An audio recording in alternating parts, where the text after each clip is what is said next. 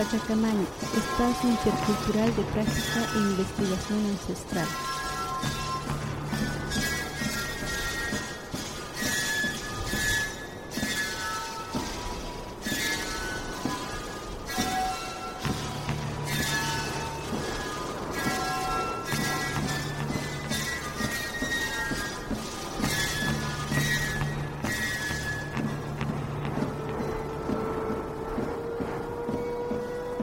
Pachacamani, espacio intercultural de práctica e investigación ancestral.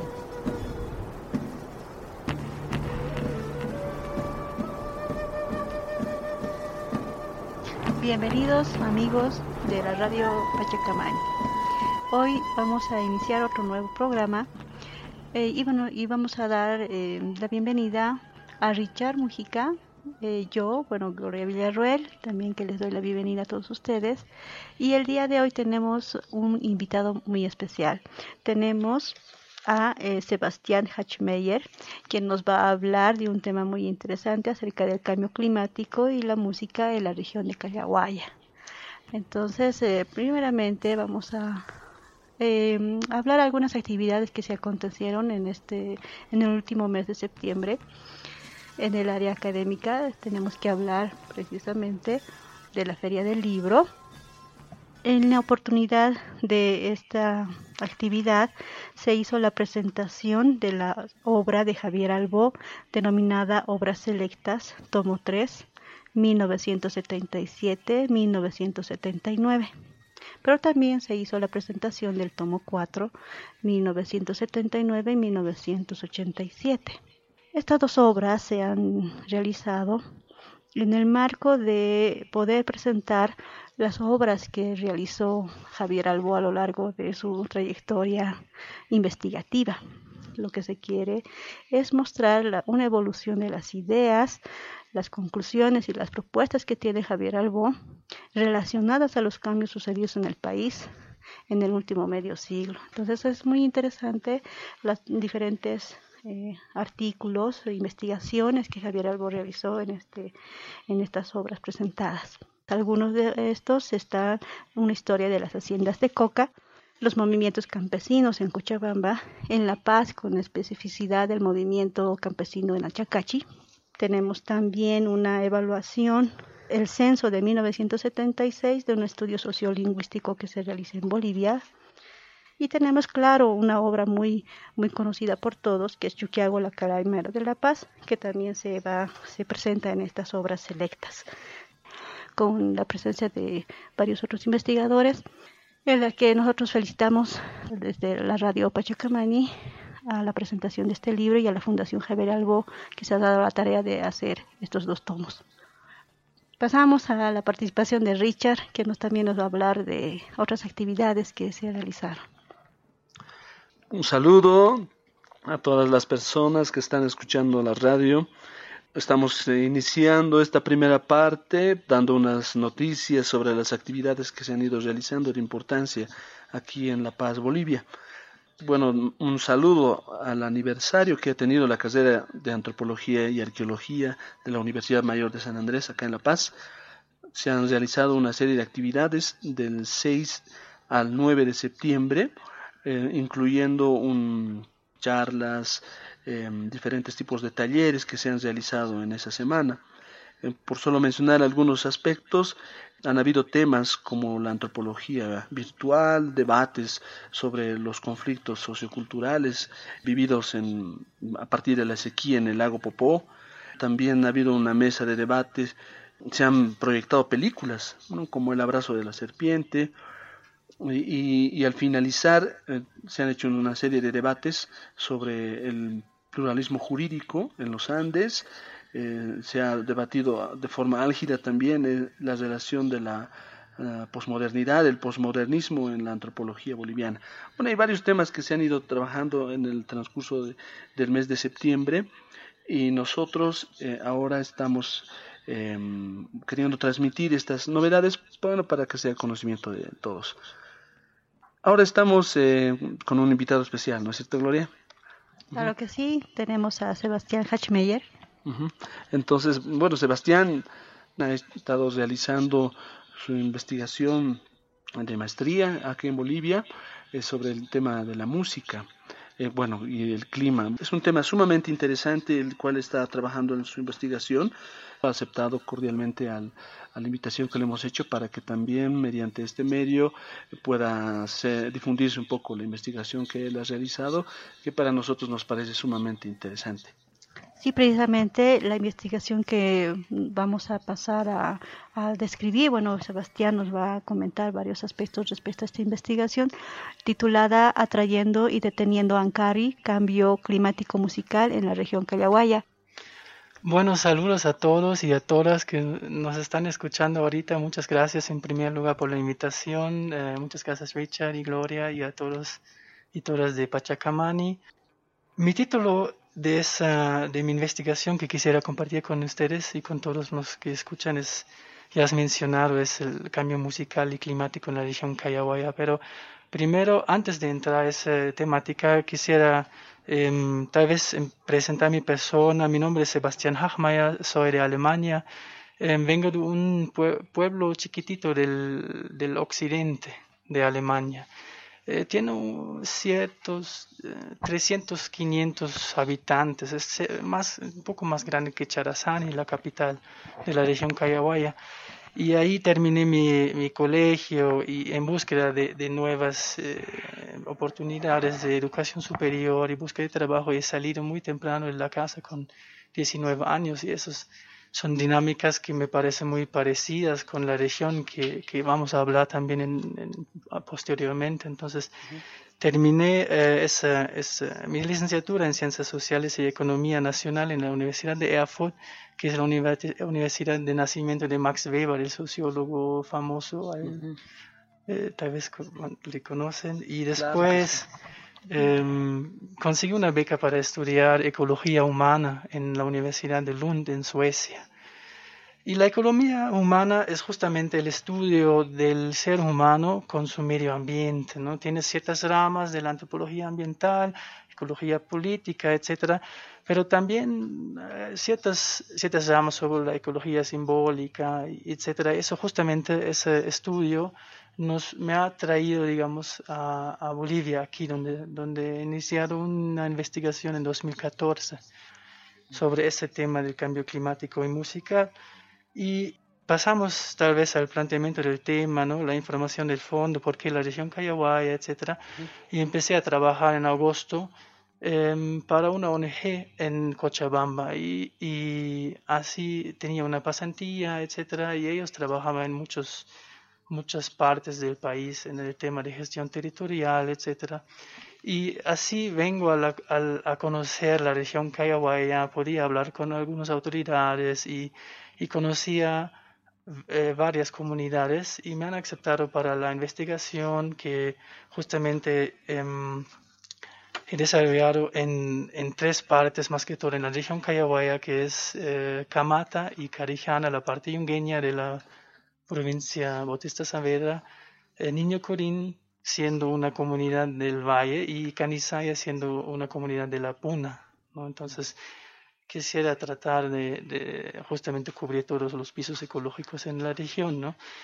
Y justamente eso quisiera posicionarme antes de entrar al debate sobre el cambio climático, etcétera, con respecto al límite de la entidad Cayahuaya. ¿no? Históricamente hablamos de un límite muy, eh, un área muy grande, ¿no?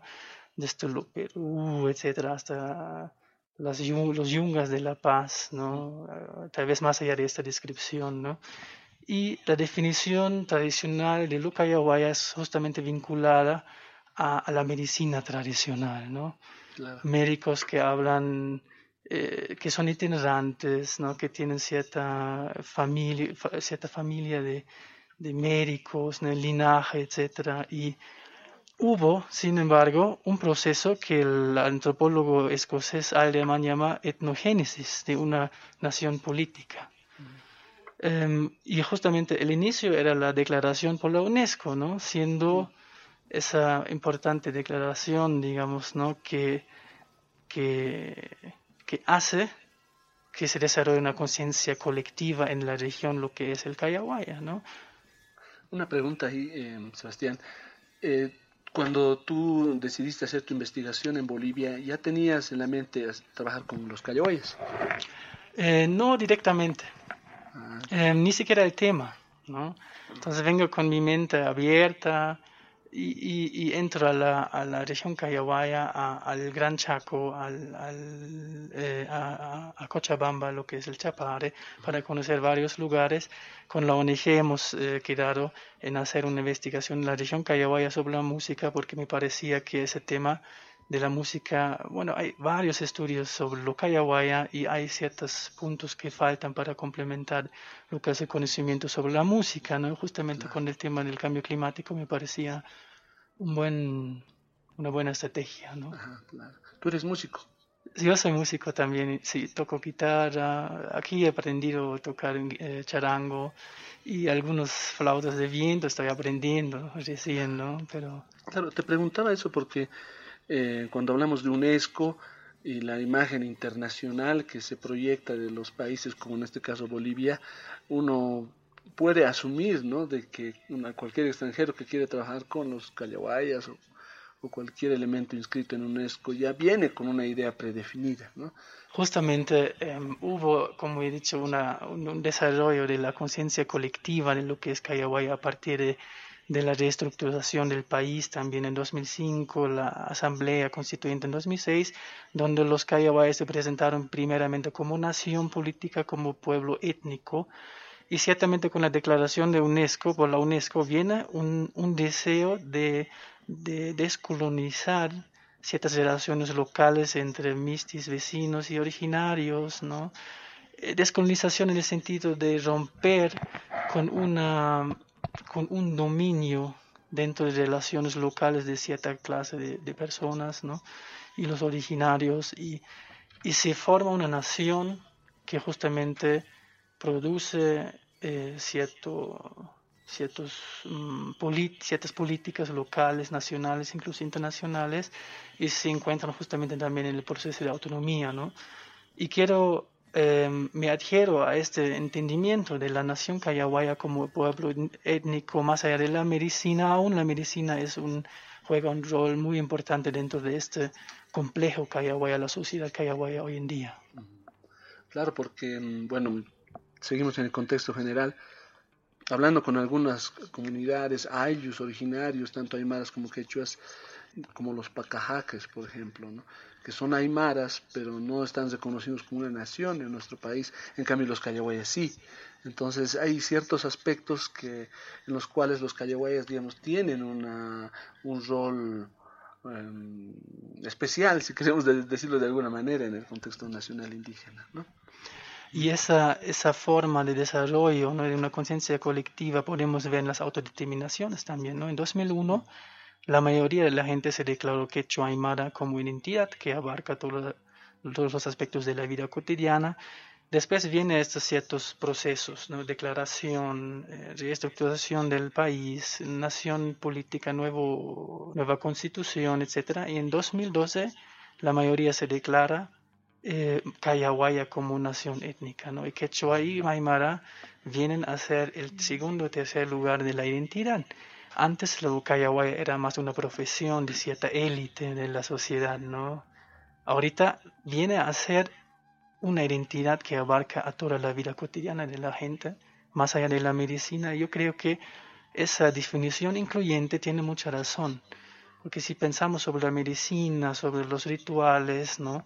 Sobre el machajuye. Este, e, exactamente, ¿no? O sea, tiene cierto holismo, ¿no? Esta cultura, esa, ese complejo que hay ahora, esa sociedad. La medicina no sería lo que es sin los, las prendas que se ponen, los textiles, la música que se toca, ¿no? Y ciertas prácticas agrícolas, y etcétera, etcétera, ¿no? Entonces, desde el entendimiento holístico, andino, etc., yo pienso que esa definición incluyente es lo más correcto. Mm, esta es una pregunta que mucho se hace todo el tiempo, en todos los medios y en todos los lugares, ¿no? ¿Cómo es este, eh, este efecto que tiene el cambio climático en la vida de la gente de Cayahuaya? ¿Cómo lo has visto? Bueno, em, cuando hablamos del cambio climático, primeramente nos, nos viene una definición, digamos, de lo que es el clima y, el cambio climático, ¿no?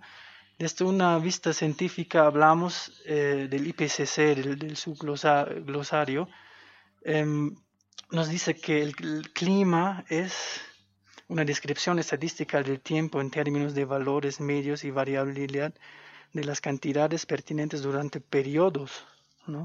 Un cambio de este clima sería eh, una importante variación estadística en el estado medio del clima o en su variabilidad que persiste durante un periodo prolongado. Y el IPCC hace justamente una, diferencia entre cambio climático y variación climática. Cuando el, cambio climático atribuye a, fuerzas antropogénicas, ¿no? el, hombre que entra a, desequilibrar el, sistema climático, atmosférico, etc. Y variabilidad climática atribuye a causas naturales. ¿no? Eso deberíamos distinguir cuando hablamos del clima. ¿no? Em, generalmente, siendo un ecosistema montañoso, ¿no? hasta valle, etc., ¿no? y cerca del Ecuador, esa, la región Cayahuaya sufre realmente un impacto muy grande de, lo que es el cambio climático en esta región. ¿no? Y justamente eso vemos también en algunos datos del CENAMI, por ejemplo, em, la tasa de precipitación mensual ¿no? aumentó durante las últimas décadas en su promedio, por ejemplo, eso hay, hay datos que evidencian estos aumentos de precipitación por medio, por los meses, ¿no? O sea que ha llovido más. Ha llovido más desde los 1980 hasta ahora, ¿no? Esos datos existen, ¿no? Hay ciertamente por mes y, y por año, ¿no? Más lluvia en esa región. Después, viene un aumento de temperatura por 0.27 grados Celsius por década desde 1980, que evidencia un aumento de temperaturas también, ¿no? Y eso justamente tiene ciertos eh, impactos a la vida cotidiana, a la vida agrícola, etcétera, y, a la medicina también, ¿no? Por ejemplo, los médicos me indicaron que eh, había o, pasan eh, desplazamientos de ciertas hierbas, de ciertas plantas medicinales, hasta, hasta desaparecen de su lugar, ¿no? Entonces hay iniciativas de, de, recuperar o conservar algunas plantas en huertos familiares, ¿no? Que antes no existía porque eran eh, plantas silvestres, digamos, que se recolectaba se procesaba, etcétera. ¿no? Ahorita hay estas iniciativas de, de, conservar plantas medicinales en huertos, ¿no? Un efecto muy grande, digamos, ¿no? Debido a, estos patrones de precipitación, de, temperatura que cambian, ¿no? Em, pero cuando hablamos del clima, el más em, importante factor es el ciclo agrícola, ¿no? Ahí podemos ver cómo la gente, la percepción local frente a, esos cambios, ¿no? Em, ¿Qué nos indican, digamos? ¿no? Aquí tengo el ciclo de maíz en Niño Corín, por ejemplo, hemos hablado con algunos eh, comunarios de Niño Corín y hay ciertas épocas, em, ciertas labores agrícolas que requieren cierta condición climática, ¿no? La cosecha requiere otra condición climática que el desarrollo de los productos y, la cosecha, etcétera, ¿no? Entonces, durante en septiembre, octubre, dicen, ¿no? durante la, la, preparación de la tierra, dicen que hace más calor, la tierra se vuelve densa, es difícil para trabajar, ¿no? Eh, revolcar la tierra, etcétera, con sus tecnologías que tienen todavía, ¿no? En octubre, noviembre viene la época de siembra, nos dicen que hay un atraso de lluvias, ciertas sequías hasta noviembre, diciembre, y algo que sí varía, está dentro de la variabilidad climática, las causas naturales, pero ellos dicen que antes no había así tan fuerte, ¿no? Eh, esperan hasta las lluvias, hasta diciembre, digamos, ¿no? Con su siembra. Después viene la preparación, los laboros culturales, ¿no? Y en enero y febrero hay una intensificación de lluvias muy fuertes, dicen. Ah, que justamente la tierra se vuelve barro, ¿no? Y la preparación de tierra porque de sierve no es posible en una tierra que se vuelve barro, ¿no? Después en marzo y mayo, junio, después de carnavales, febrero, debería disminuir las lluvias, pero dicen que siguen, ¿no? Fuertes eh, y, eventos extremos de precipitación, etcétera, que destruyen en un tiempo muy delicado lo que es el florecimiento, la producción agrícola. Cuando la cosecha viene en, en mayo, junio, del maíz estamos hablando, ¿no? Sí, del maíz. Em, ya no hay casi buenos productos para cosechar, ¿no?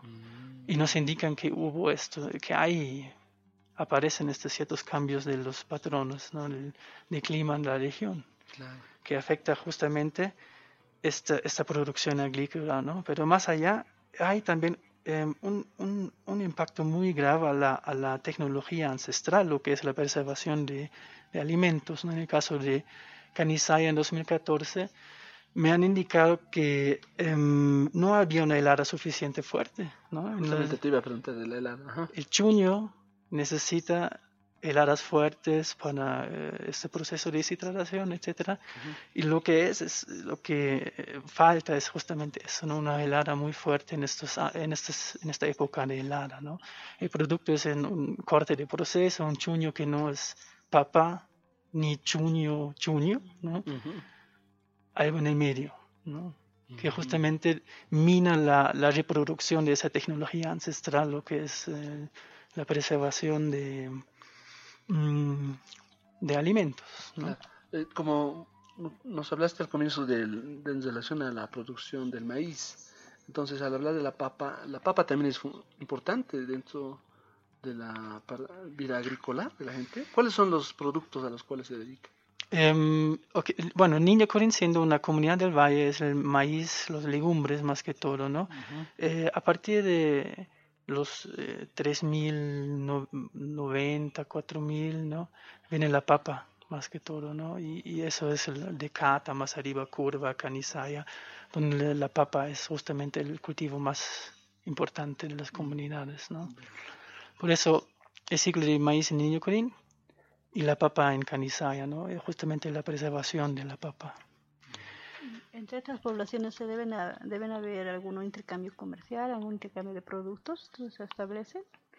Eh, antes había justamente trueque, ¿no? Entre los entre los ayus, ¿no? Los pisos ecológicos. Ahorita siguen haciendo una forma de, de, de trueque, ¿no? Pero intercambio, ¿no? Un, la gente de niño que va a Cata de vez en cuando para comprar papas, ¿no? Es el mismo ayu y, y, así se nota, digamos, una ruptura ¿no? de estos vínculos también por la, eh, por la organización política diferente, ¿no? Porque eso tal vez vamos a entrar más tarde, ¿no? Por, para adelantar eso un poquito. La el Niño Corín, siendo una comunidad de Valle, tiene otra organización política que es ACSUCB.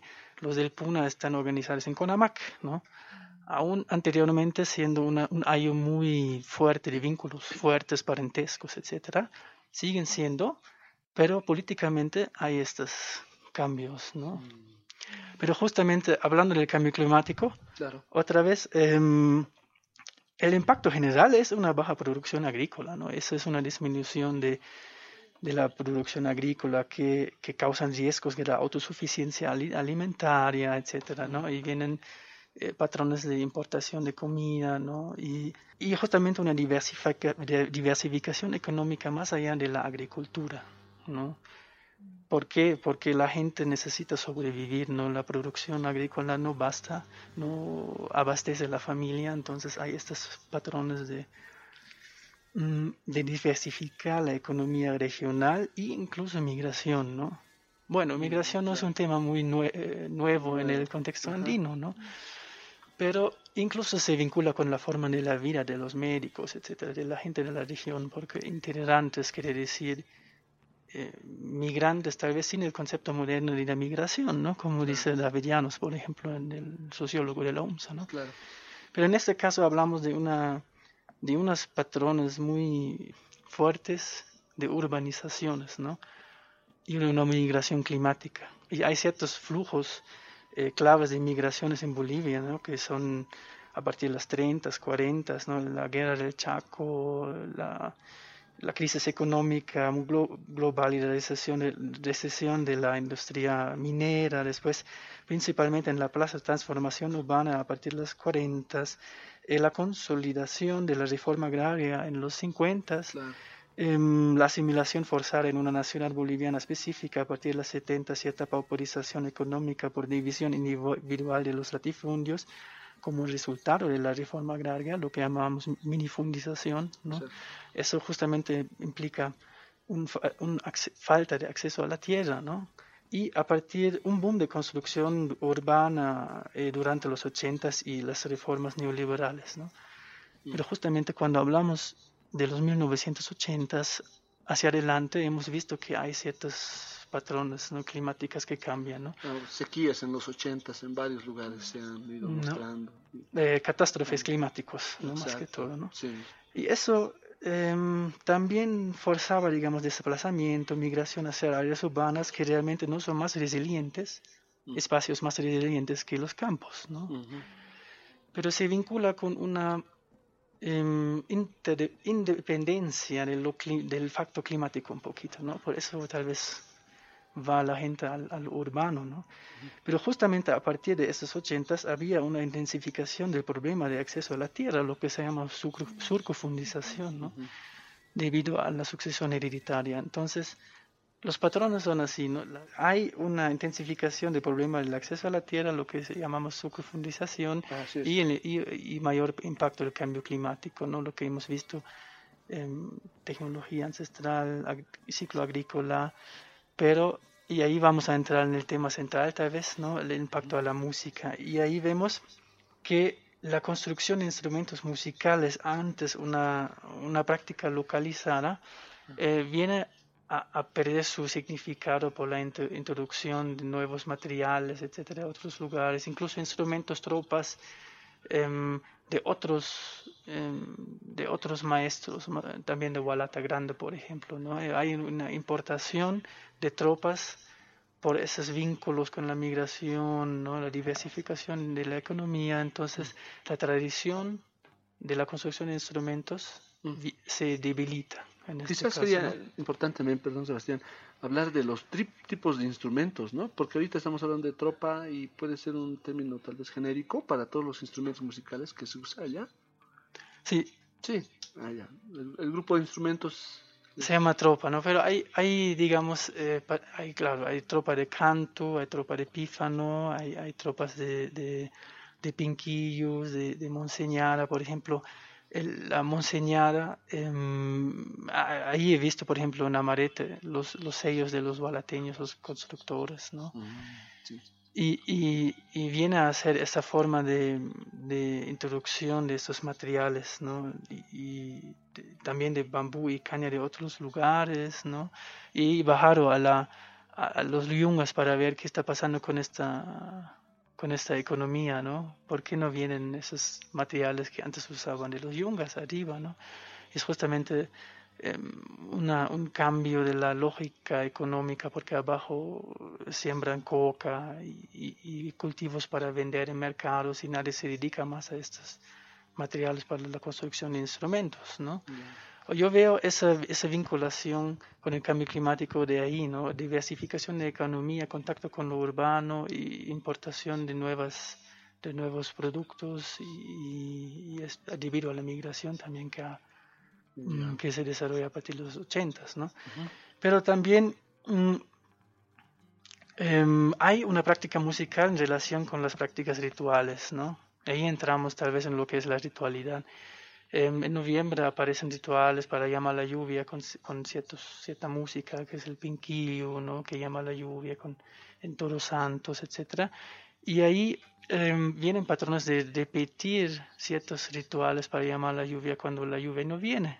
¿no? Entonces hay una calamidad climática, una sequía en octubre, noviembre, y la gente la comunidad de Niño por ejemplo, tiene un ritual que se llama Kayay, ¿no? el ritual para llamar la lluvia, y se reúnen y debaten, vamos a hacer otra vez el Kayay, ¿por qué no viene la lluvia? etcétera Y eso tiene cierto, cierto impacto a la performance de la música, ¿no? y repiten ciertos rituales en este caso. ¿no? Em, pero lo que se vincula con eso también, cuando no viene la lluvia, se preguntan la gente, ¿por qué no viene la lluvia? ¿Hacemos algo malo? ¿no? Hay una pérdida de significancia de ritualidad y de significancia de la música, que se, que se vincula justamente con eso, ¿no? em, la lluvia no viene cuando, la llamamos, pero no viene porque, ¿por qué? ¿no? Estamos haciendo mal, digamos, ¿no? Y se pierde ese significado de ritualidad, el significado de la música, lo que comúnmente se llama la creencia, lo que hacen, la práctica, ¿no? Eso es un impacto muy, muy fuerte, Claro, porque como tú dices, em, no solamente en los valles interandinos, digamos, los cuales nos, se ubican los Callaguayas, sino en el altiplano mismo, en los trabajos que hicimos nosotros, hay otras investigaciones, ahí había ¿no? una división muy fuerte del tipo de instrumento con el tipo de actividad agrícola y con el clima, ¿no? una relación de interdependencia. ¿no? Nosotros incluso veíamos que los músicos tocan para que venga ¿no? la lluvia o para que venga la helada. Hay una relación directa con el, eh, los fenómenos climatológicos sobre la música y eso también, por lo que veo, mm. has encontrado ya. Sí, exactamente. Mm. Hay esa división entre instrumentos de la época de, de lluvia, ¿no? Paraipacha en quechua, época seca, chaquipacha y ciertos instrumentos se toca para justamente transformar ¿no? la pacha, transformar la condición climática, llamar la lluvia, llamar la helada, y justamente en una vida cíclica, digamos, ¿no? Y por lo tanto aparecen los instrumentos un cierto punto antes, ¿no? No sé si, si en, tu, caso en Tiwanaku es así también, ¿no? Se vienen para iniciar, anticipar, llamar la condición climática y después normalmente viene, ¿no? Hay ciertos comportamientos que corresponden, ¿no? Entonces, em, vamos a contextualizar, musicalmente lo que hemos dicho anteriormente. Entonces, he traído dos ejemplos de los instrumentos y la música de la época seca, que es el canto con las canto focunas, como llaman a los sikus, y el pífano, que son dos instrumentos que dicen que no tiene tapa. ¿No? Justamente eso quiere decir que hay una cierta comunicación con el Ankari, la deidad, ¿no? el dios del viento, que atraen con ese sonido para que sople, eh, para que dispersa las, nubes en, la época seca, ¿no? para que pueda llegar eh, la helada en su tiempo adecuado, por ejemplo, para hacer chuño. ¿no? Y eso vamos a escuchar. El primer ejemplo es un canto de Niño Corín de 2014.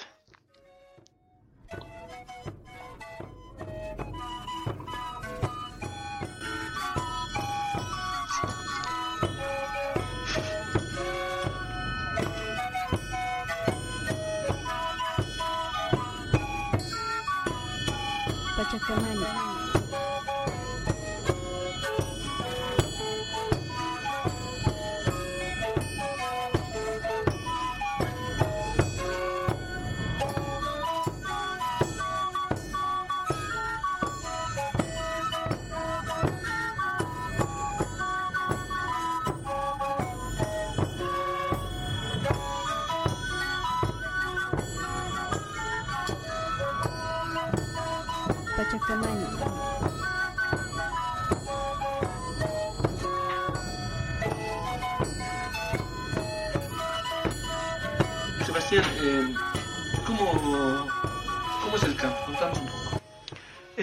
Canto es el género típico de esa región que tiene un sonido muy especial de una armonía de quintas y cuartas y octavas entre los tamaños que tocan, que son seis. Em, y dentro de esto eh, toca 25, hasta 25, una tropa, ¿no? Consiste de 25 músicos que tocan canto fukuna en, complementariedad, ira y arca. Pero en Niño Corín hay una especialidad, a la arca dicen Kati en Niño Corín, ¿no? Y aquí viene justamente esa forma complementaria de, la producción musical, y, eso es justamente una, un instrumento para la época de, del época seca, ¿no? de Chaquipacha. Quisiera un tema, ¿no? A veces aquí en, la ciudad, en la ciudad de La Paz, se habla del canto como un término demasiado genérico, ¿no? En las fiestas, si hay un grupo de, de zampoñas o sicuris que tocan, eh, se suele decir, es, son los cantos, ¿no? Son cantos. Entonces eso también nos, nos hace pensar un, eh, un poco cómo, cómo, se ha ido difundiendo o popularizando, si queremos pronunciar ese término, el, el, canto como, como, género musical, ¿no? Y ya se aplica a otros tipos de música que se ejecutan con ciclos o zampoñas, pero que no necesariamente son cantos, ¿no? Mm, sí, sí, sí. Dentro del canto también hay una variedad, ¿no? Cada pueblo tiene su marcha, que es una, digamos, un impacto del, del militarismo de los 30 y 40. Entonces, antes de entrar a la fiesta, tocan su marcha. Es bien distinto a lo que solíamos escuchar el canto con esa forma rítmica, con la cadencia también, ¿no? Esta, esa, ese término, esa cadencia del típico de, la, de, las partes del canto y entonces hay una variedad dentro del canto también dependiendo de la comunidad, variación de la armonía, de, la, de los tamaños de los instrumentos, etcétera, etcétera, ¿no? Dentro del mismo, de la misma región. El otro instrumento que hablaste era el, el pífano, exactamente, de Charazani. Vamos a escuchar a los pífanos.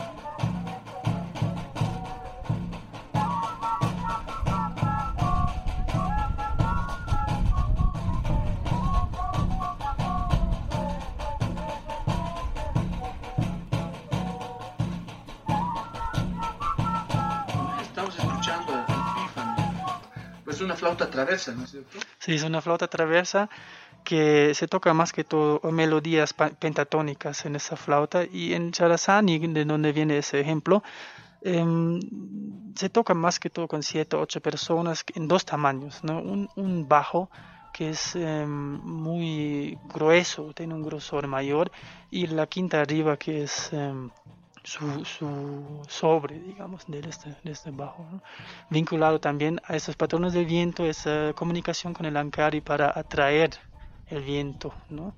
en tiempos, tiempo seco.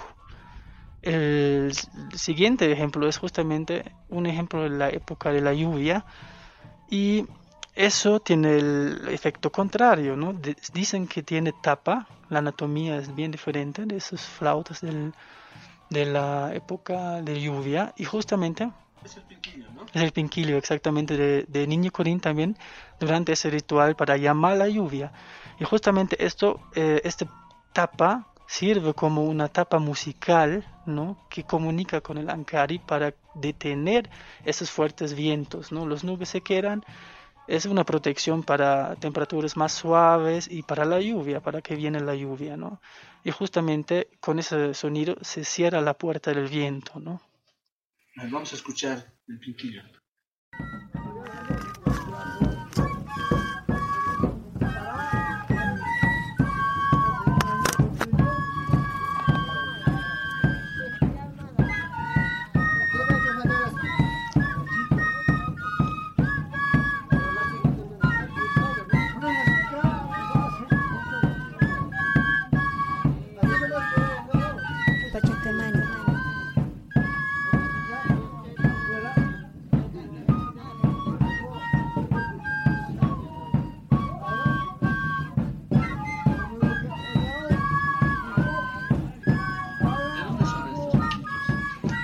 De Niño Corín, el contexto es muy especial, ¿no? Este chile, que es el pinquillo muy chiquitito, parecido al alma pinquillo, aparece en Todos Santos, ¿no? Y de Todos Santos, unas semanas después, hacen ese ritual para llamar a lluvia, justamente cuando siembran, ¿no? Durante la, siembra, ¿no? Y ese pinquillo tiene una largura de 48 hasta 50 centímetros, ¿no? Seis orificios. Y el chile también, ¿no? más chiquitito, tiene cinco orificios nomás, ¿no? Y entonces, eh, es justamente vincular a esa, esa, forma de reciprocidad, ¿no? Llaman a los antepasados que son responsables para un clima adecuado para el siglo agrícola, con este estilo, con este tipo de música, de sonido que detiene el viento, que se comunica con este paisaje animístico, digamos, ¿no? Este, dentro de este mundo animístico, ¿no? Y cuando hablamos del cambio climático, hablamos siempre dentro de códigos, digamos, ¿no? Cuando hablamos del cambio climático global, aplicamos una eh, explicación científica, etcétera, ¿no? A veces en, en, contextos locales la gente tiene otros códigos sobre hablar ¿no? de esos cambios en las condiciones climáticas. Y justamente aquí vemos lo que es una lectura tal vez cayahuaya o andina de estos cambios climáticos, ¿no? Y, y porque el clima no es el mismo, ¿no? Cuando hablamos del clima es un complejo físico, simbólico, espiritual, ¿no? social también, ¿no? que manifiesta una reciprocidad entre la gente y los deidades, las montañas andinas, etcétera, ¿no? Entonces, em, cuando no cuando hay una ruptura dentro de esa reciprocidad de, la vida cíclica, el ordenamiento de las músicas, etcétera, pasa algo negativo, adverso, ¿no? con el clima. Y eso vemos también en otros contextos, ¿no? En la contaminación, ¿no? Mucho, mucha, muchas personas se refieren a los cambios climáticos justamente con prácticas, con eh, comportamientos locales, ¿no? Nosotros echamos basura, usamos pesticidas y no tocamos la música en su época. Y justamente hay un quiebre en esa reciprocidad, ¿no? Un quiebre en ese mundo animístico, en la vida cíclica de estos pueblos que justamente no, em, que justamente se manifiesta en el clima como la manifestación directa de esa reciprocidad. ¿no? Y eso, mm, y eso justamente eh, argumentan, ¿no? mencionan las personas más mayores más que todo en este caso, ¿no? Que hay cierta influencia de lo moderno, de la sociedad moderna, urbana, etcétera, otros estilos de la música vienen y, hay una disfunción de esa transformación que hemos hablado, ¿no? de este ordenamiento del clima a través de la música. Porque uno es justamente que los jóvenes a veces ni siquiera quieren tocar, ¿no? aprender, hay un quiebre de transformación musical, ¿no? cuando no hay participación musical, que establece reciprocidad ¿no? con la comunidad ancestral, social de la gente, con las montañas, es un impacto, digamos, ¿no? E, este, tal vez en los jóvenes es más evidente eh, esta relación que la gente plantea de la, la, música, del instrumento con el entorno. Eh, eh, eso estoy viendo un poco ¿no? diferente a, parece que los jóvenes, o quizá cómo entiende la misma gente mayor, que antes tocaba y veía funcionar, digámoslo así, eh, la, música como ordenadora de tiempo, si quieres, o, ya no.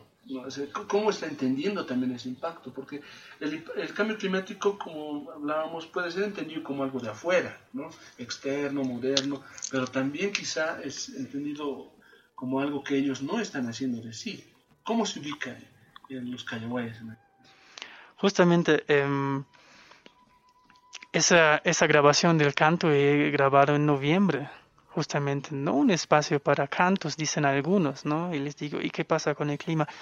No nos sorprendemos porque hay sequía, ¿no? Porque hay falta de lluvia, porque tocamos ese instrumento en esa época, ¿no? Y justamente como tú dices, el, las causas del cambio climático global son afuera, ¿no? Atmosférico, gases de efecto invernadero, pero hay un un cierto discurso, una vista local y mayores más que todo vinculan estos cambios de la condición en las condiciones climáticas con comportamientos morales, sociales, locales de la gente entre sí y eh, con respecto a la reciprocidad con las montañas, ¿no? Aini, etcétera. Como he dicho, esa Aini entre Kata, Niño Corín, etcétera, control vertical de los pisos no funciona, ¿no? Muy bien. Entonces hay este quiebre entre las partes de la montaña, ¿no? Hay este quiebre de las músicas que se generalizan, digamos, ¿no? Y, y justamente eso es el cambio climático, ¿no?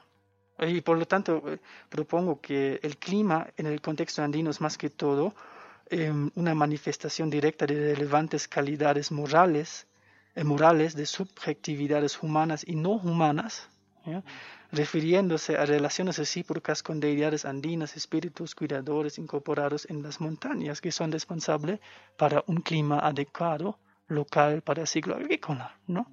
un cambio de este clima sería justamente eh, un cambio sin precedentes en estas mismas relaciones recíprocas y comportamientos morales y sociales entre estas subjetividades humanos y no humanos, ¿no?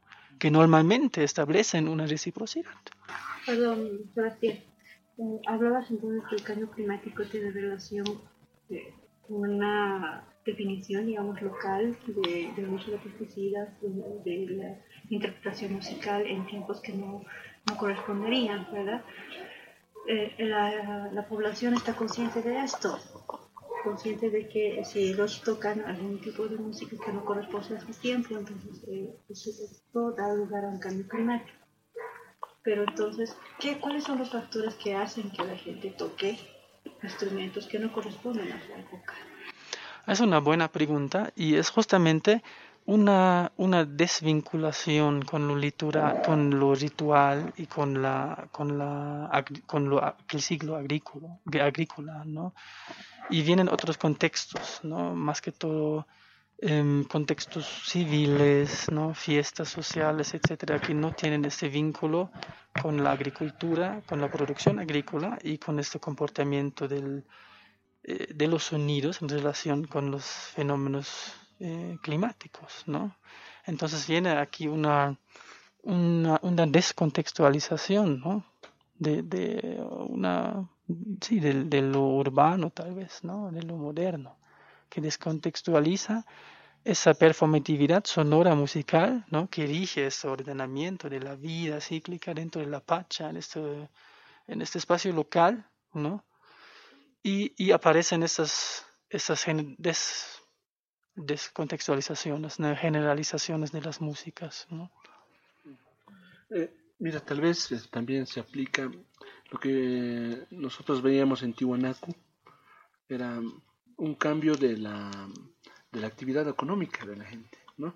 Eh, la gente que antes era agricultora de la papa en diversas variedades em, cambia por influencias de ONGs, comercios alrededor, etcétera, a, la crianza del, eh, de la vaca para, para vender la leche ¿no? y todos sus derivados. Eso hace que la gente ya no plante papa, eh, esté plantando alfalfa, que es el monocultivo. Ya, y entonces eso, esa relación de la música también, ¿no? La música que era para la papa ya no, ya no es para la papa.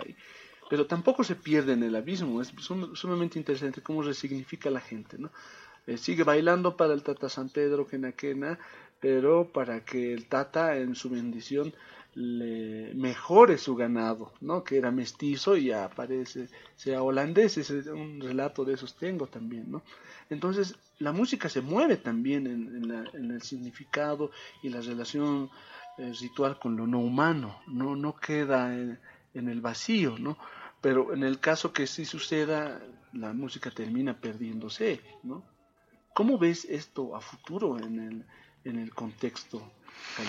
Mm, justamente hay esas diferencias entre las generaciones, como tú dices, ¿no? Hay una dinámica musical que es inevitable, digamos, ¿no? Pero también los mayores siempre van a decir esto, ¿no? Que están justamente cambiando nuestra vida porque el clima, porque ustedes tocan este canto en este tiempo. Y hay obviamente hay una tensión, ¿no? Entre los jóvenes que usan la música como uh, nuevas identidades cayahuayas, ¿no? Para identificarse con algo que es una recuperación para el futuro, tal vez podemos decir, ¿no? Porque tocan estos cantos con instrumentos templados y grupos y la banda también y grupo folclórico para justamente articular identidades nuevas, tal vez de lo que es Cayahuaya, ¿no? Pero justamente dentro de esto hay una tensión. Algunos lo llaman cultural, ¿no? Tal vez podemos hablar también cosmológica o ontológica, porque justamente eso es lo que diferencia hacer tocar música en estos contextos y en estos contextos, ¿no? Y los mayores siempre van a tener sus, significados cuando hablan sobre la música, ¿no? Tal vez sería interesante ahora mostrar esos dos ejemplos que trajiste en estas dinámicas, ¿no? Mm. Un canto de los años 80 y, y uno contemporáneo. Ya. ¿Sí? ¿Te parece? ¿Listo? Sí. A ver, escuchemos entonces.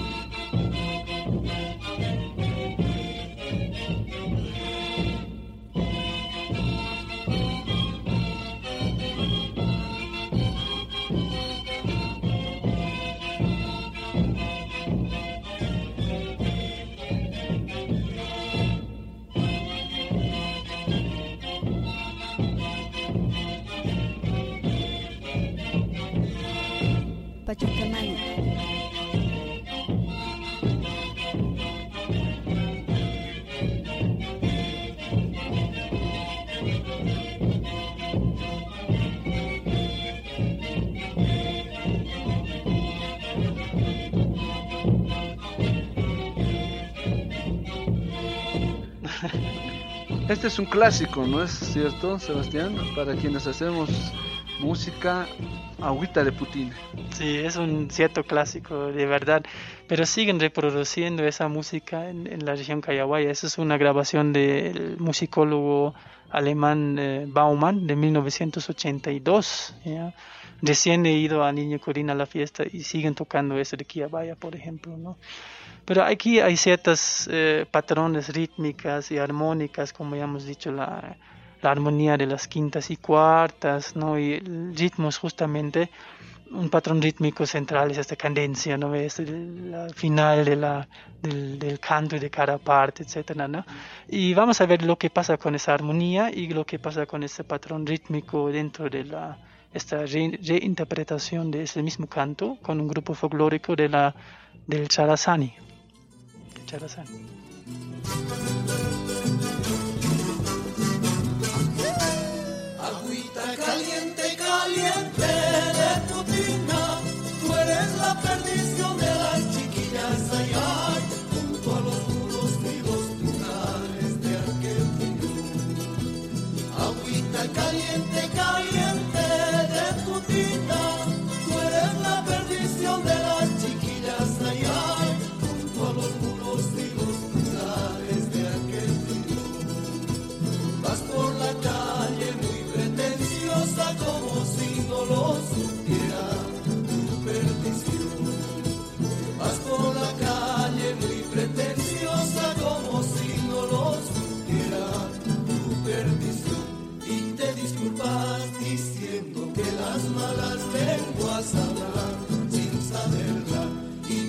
tú vas diciendo que las malas leyes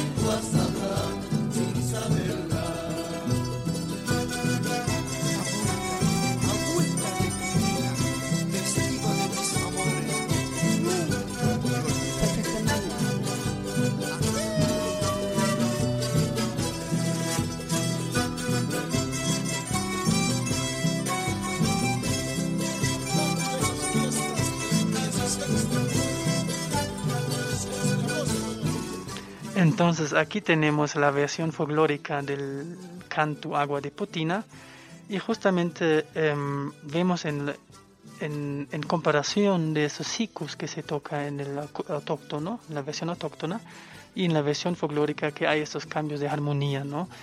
La autóctona se tocaba en, en, esa, en esa armonía de quintas y cuartas y octavas, ¿no?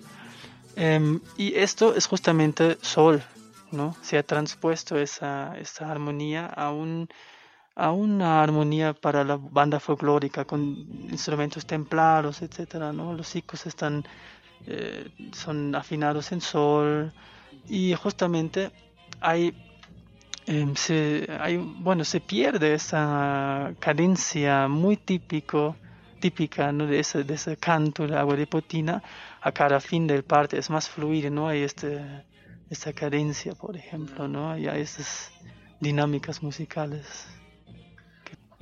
Entonces, este, escuchar este canto de las comunidades y tener también este canto con cuerdas, con charangos, afinado como tú dices, muestra también esta transformación y cómo la, la gente vive en diferentes espacios, en diferentes momentos, ¿no?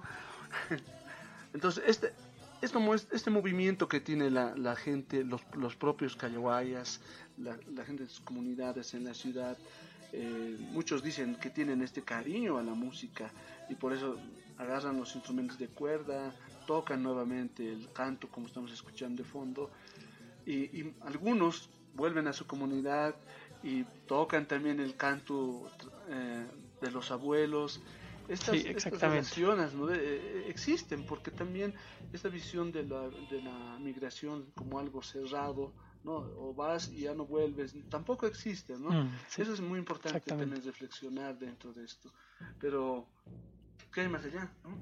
Sí, y justamente, ¿no? Bajo todo este contexto y estos cambios que se están dando, ¿cuál es la respuesta que tiene la población eh, frente a esta situación del cambio del clima, de, de la influencia que tiene en su música? ¿Cómo responde la población? Claro, justamente el, cambio se relaciona con esas descontextualizaciones por los mayores, etcétera. ¿no? Los mismos mayores dicen que hay una, digamos, hay una un comportamiento del clima, ya antes era predecible con sus estaciones, ¿no? Debido a que había un ordenamiento, una reciprocidad, pero ahorita ahí es un comportamiento no predecible del clima, ¿no? Y eso también he, escucho, he escuchado a, algunas personas que me hablaban de la ritualidad, ¿no? Y cómo se vincula esa forma con la ritualidad colectiva que tienen los cayahuayas, ¿no? En, en la comunidad de Niño Corín, por ejemplo, ¿no? Y hay un ritualista que se llama Watapurichik, ¿no? el ritualista colectivo de la comunidad de Niño Corín. Cada cata también tiene uno, ¿no? Y el Watapurichik en quechua quiere decir justamente el que hace andar al año, en el sentido de las estaciones cíclicas de la vida, dentro de la Pacha, ¿no? Estaciones climáticas, agrícolas, sociales, etcétera, etcétera.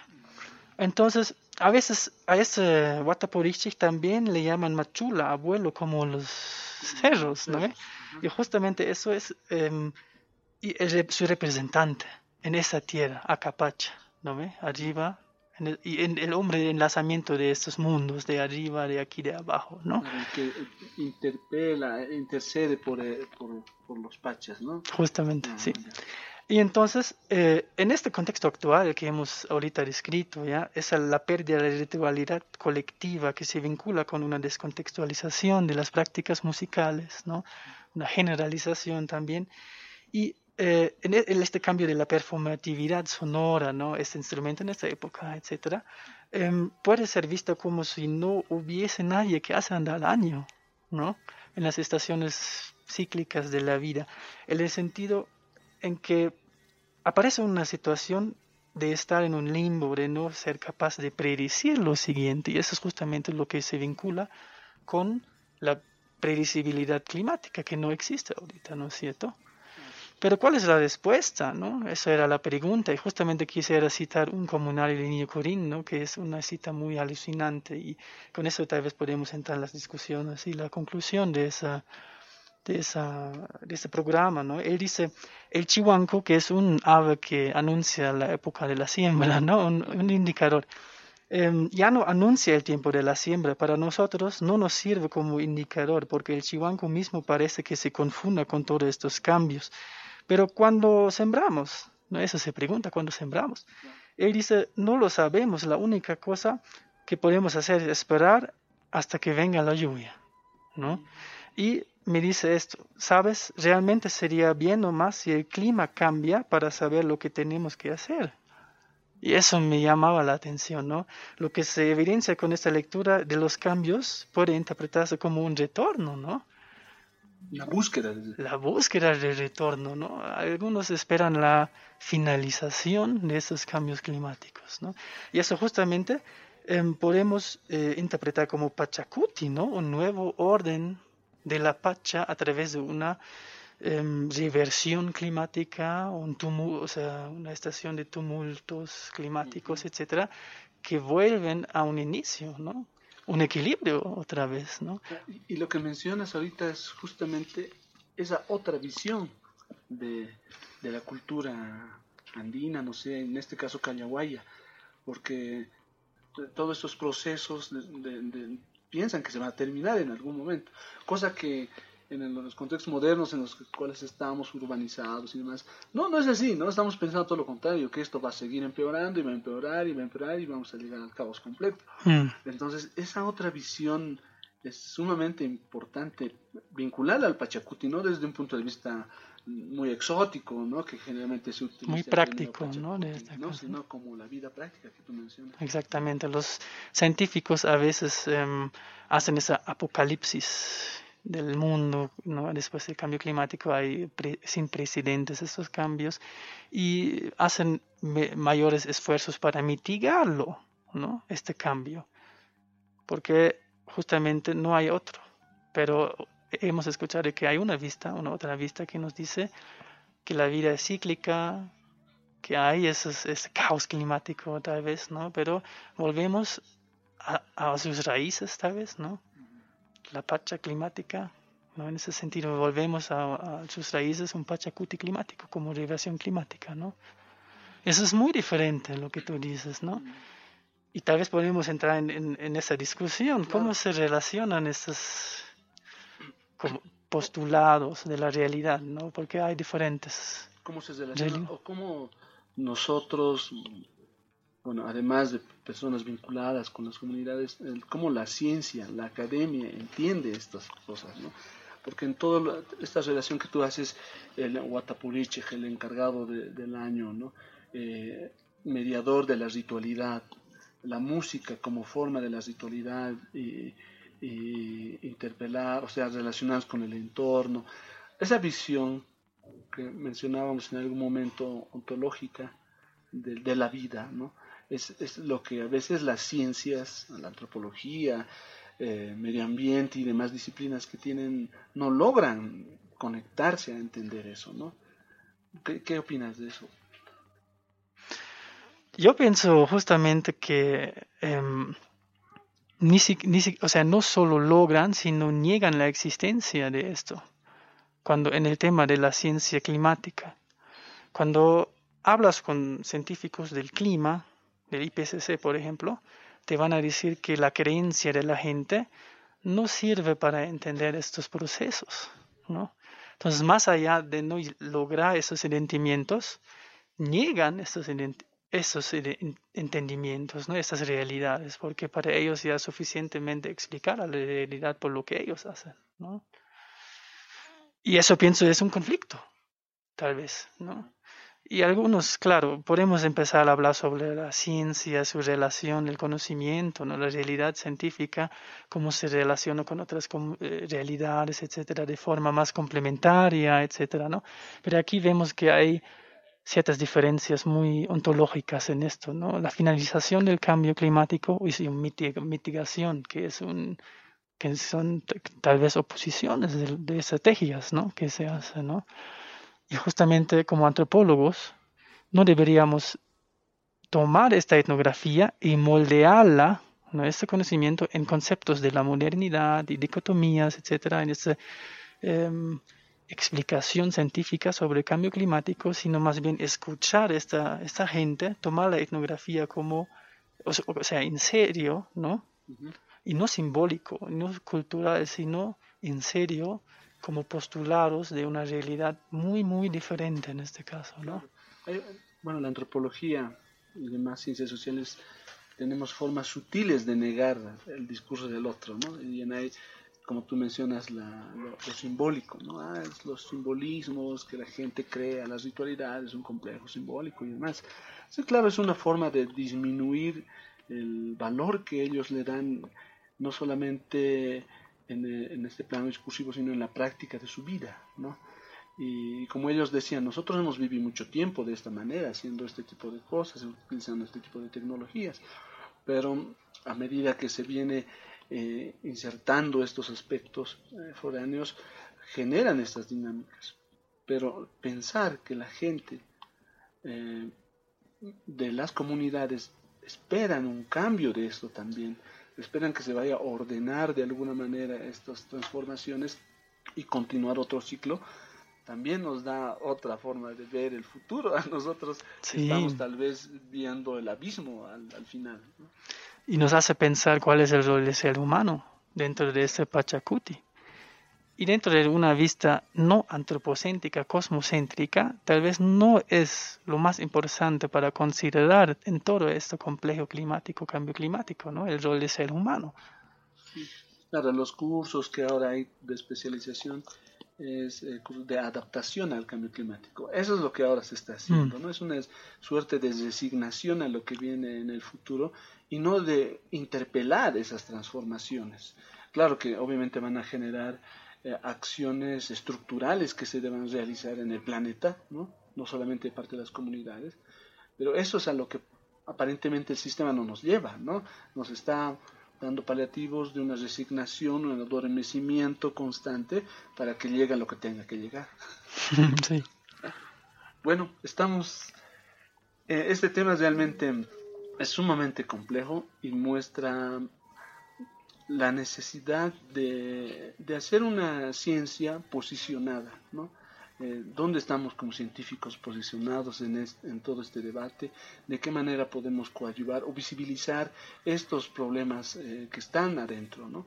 Muchas veces eh, decimos que a veces la, la música, escuchamos la música, investigamos la música de una manera superficial, ¿no? pero como tú, Sebastián, has hecho, eh, se demuestra que un estudio com- completo desde lo antropológico o cualquier ciencia, va a mostrar esta complejidad de efectos que tiene las transformaciones eh, culturales ahora.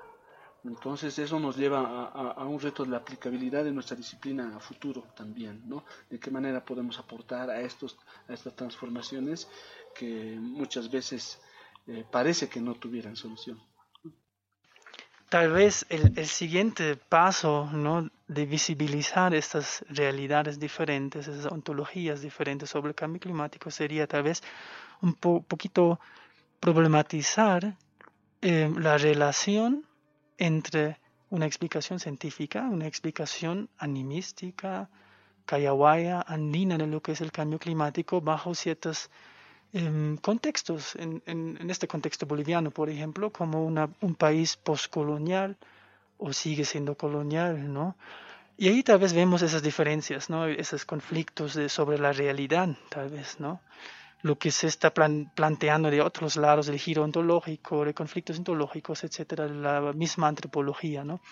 Pero eso, justamente esa- ese desafío de tratar de usar la, la etnografía como un punto de delegación, ¿no? Tomar a la gente en serio y ver hasta qué punto llegamos con nuestros conceptos como académicos, ¿no? Y hasta qué punto cerramos.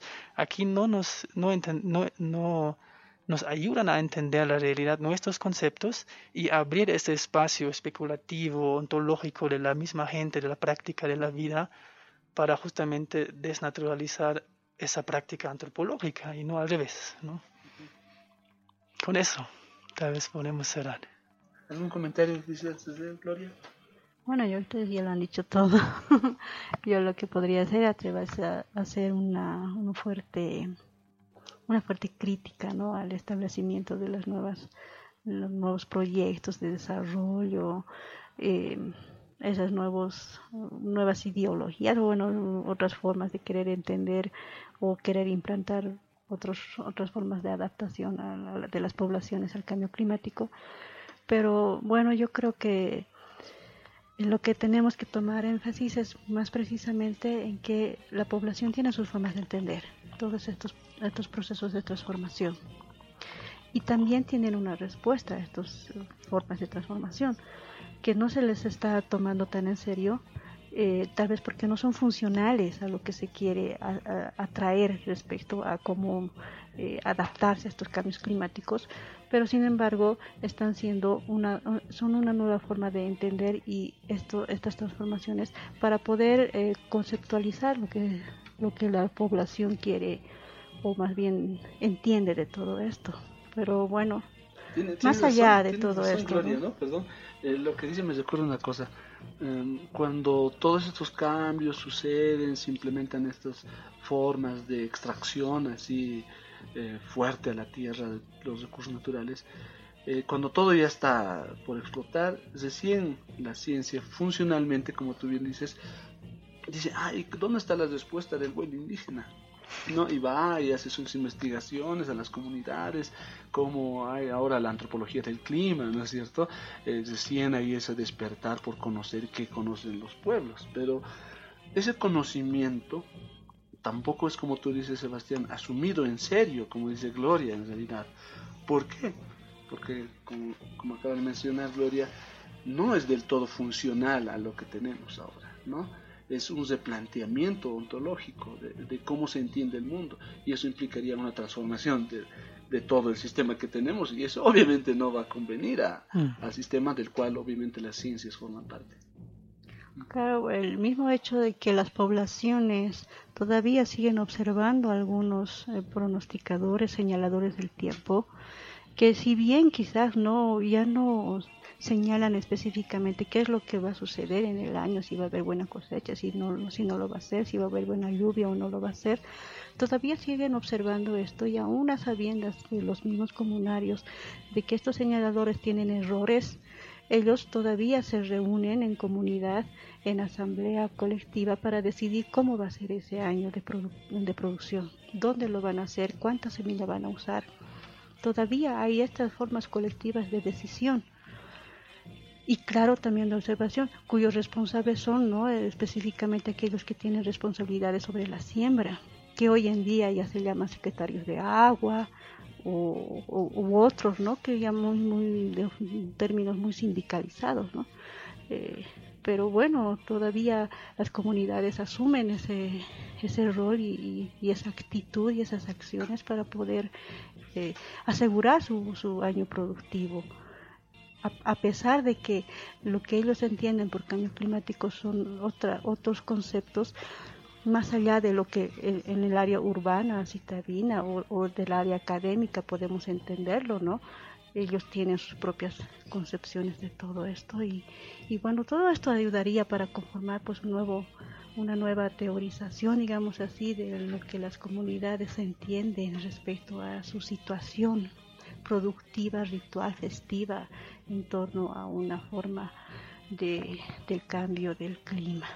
Bueno, yo creo que hay mucho todavía de, de, que avanzar, de que poder encontrar respecto a todo esto, pero sin embargo tenemos, ¿no? habría que hacer una más acciones eh, desde la academia especialmente para poder hacer visible todo esto, ¿no?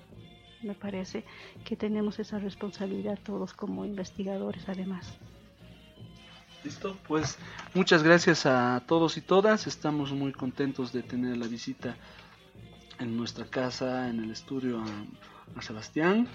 Eh, ha sido un momento muy interesante de reflexión. Esperamos que a todos les haya llegado también así de profundo el, el tema de, del futuro de nuestro, pero nos vamos queriendo eh, ordenar y compartir con la, con la naturaleza, bueno, esta, este canto, ¿no? Bueno, un placer, muchas gracias a todos. Muchas gracias también, eh, estimados oyentes, sí. y también a ti, eh, Sebastián. Sí, muchas gracias otra vez por la invitación y muchas gracias a los oyentes y las oyentes también.